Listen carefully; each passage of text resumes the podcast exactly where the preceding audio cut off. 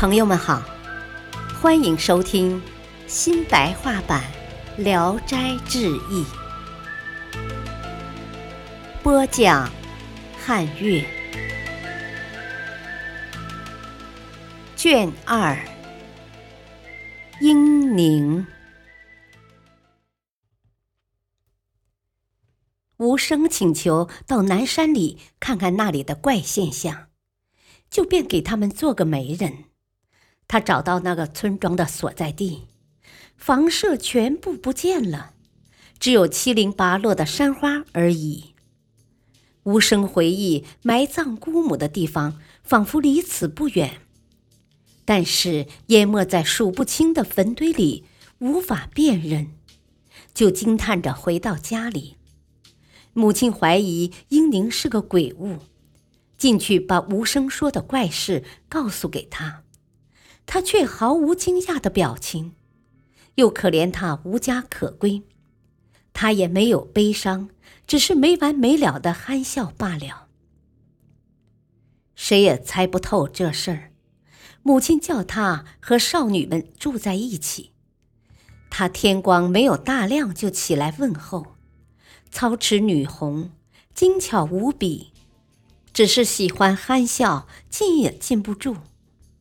但是笑的时候很好看，笑得发狂了也不减损他的媚态，人们都很喜欢。邻家的姑娘媳妇都争着和他交朋友。母亲选定吉日良辰，想给他们举行婚礼，但是始终怕他是个鬼物，暗中在太阳底下窥视，形影毫无异常现象。到了结婚那天，让他穿上华丽的服装举行婚礼，他狂笑到了极点，既不能哈腰，也不能抬头，只好作罢。王子服认为他痴傻，怕他泄露房中的密事，他却守口如瓶，一句也不泄露。每逢母亲忧愁而生气的时候，他去一笑就解除了。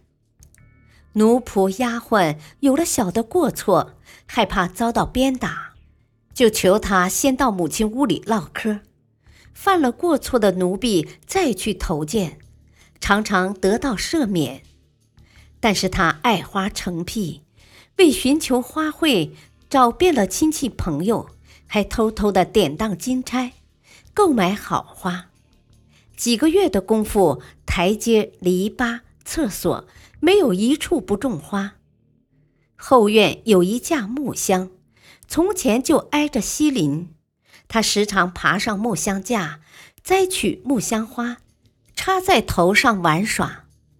母亲有时遇上了，就呵斥他，他总也不改。一天，西林的儿子看他站在木箱架上，就凝神注目，心里很爱慕。他不但不回避，反而看着对方憨笑。西林的儿子以为他看中自己，心里就更加淫荡起来。英宁用手指指墙根底下，便笑眯眯地下了木箱架。西林的儿子以为那是告诉他幽会的地方，高兴极了。等到黑天，跑到那里一看，女方果然在那里了。他靠上去进行营购，下面好像被锥子刺了一下，彻心的疼痛，大叫一声跌倒了。仔细一看，并不是女子，而是一根枯木躺在墙边上。银器碰到的是个被雨水淋出来的窟窿。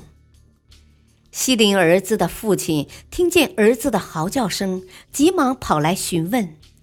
儿子哼叫着不肯说，妻子来了，他才说了实情。点火照照那个窟窿，看见里面趴着一只大蝎子，大的像个小螃蟹。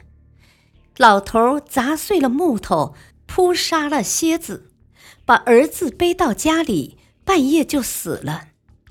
西林的老头告了王子福一状，揭发英宁是个妖魔。县官一向敬慕王子服的才学，素来就知道他是个品行忠厚的书生，认为这是西林老头的诬告，要用棍子惩罚他。王子服替他求情，才免了责打，被赶了出去。母亲对英宁说：“哎，总是这样憨狂的傻笑。我早知道，过分的高兴必然潜伏着忧患。因为县官神明，才侥幸没有受到牵累。假如是个糊涂县官，一定把妇女抓到公堂上对质的。我儿还有什么脸面回来见亲戚邻居？”英宁的神色立即严肃起来，发誓不再笑。母亲说：“啊，人没有不笑的，只要是笑的有时有赏。”但是英宁从此竟然不再憨笑，即使故意引逗他，也始终不笑，但却一天到晚也不见有愁容。一天晚上，他忽然对王子服流下了眼泪。王子服感到很诧异。英宁抽抽噎噎地说：“ 从前因为跟随你的时间很短，说出来害怕引起你的惊讶。现在观察婆母和郎君都过分的疼爱我，没有二心，直言不讳的告诉你。”也许没有妨碍吧。我本是狐狸生的，母亲临走的时候把我托付给鬼母，相依了十几年，才有今天。我又没有兄弟，所能依靠的只有郎君一个人了。老母孤寂的待在山沟里，没有人怜悯他，使他没和父亲合葬。九泉之下也是悲痛遗憾的。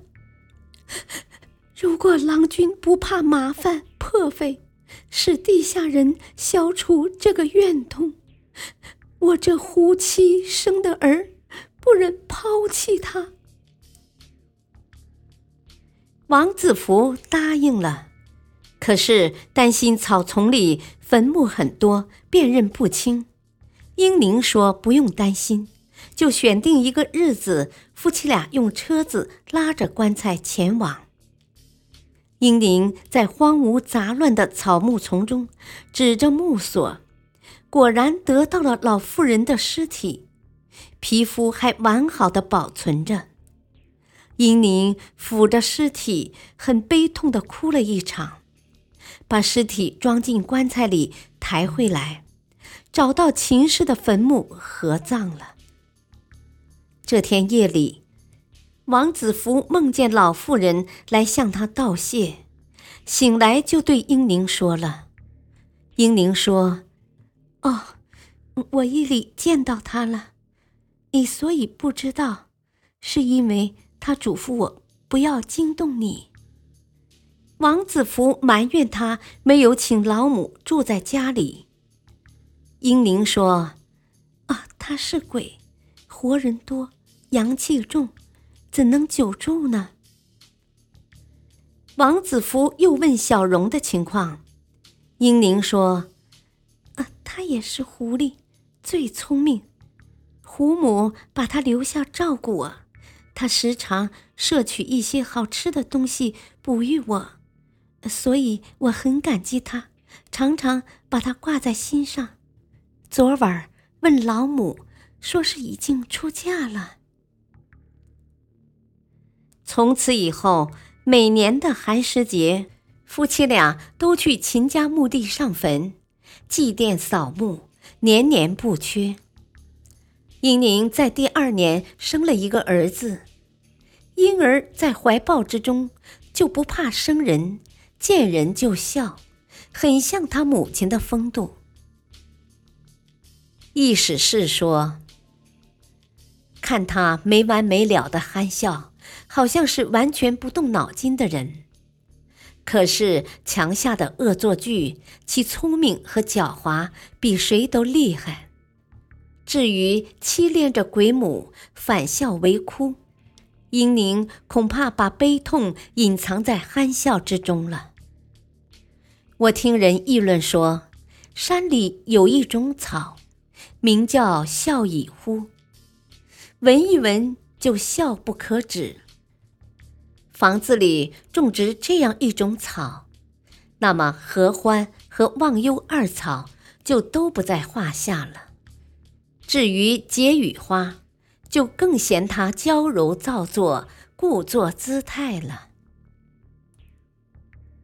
感谢收听，下期播讲艺术，敬请收听，再会。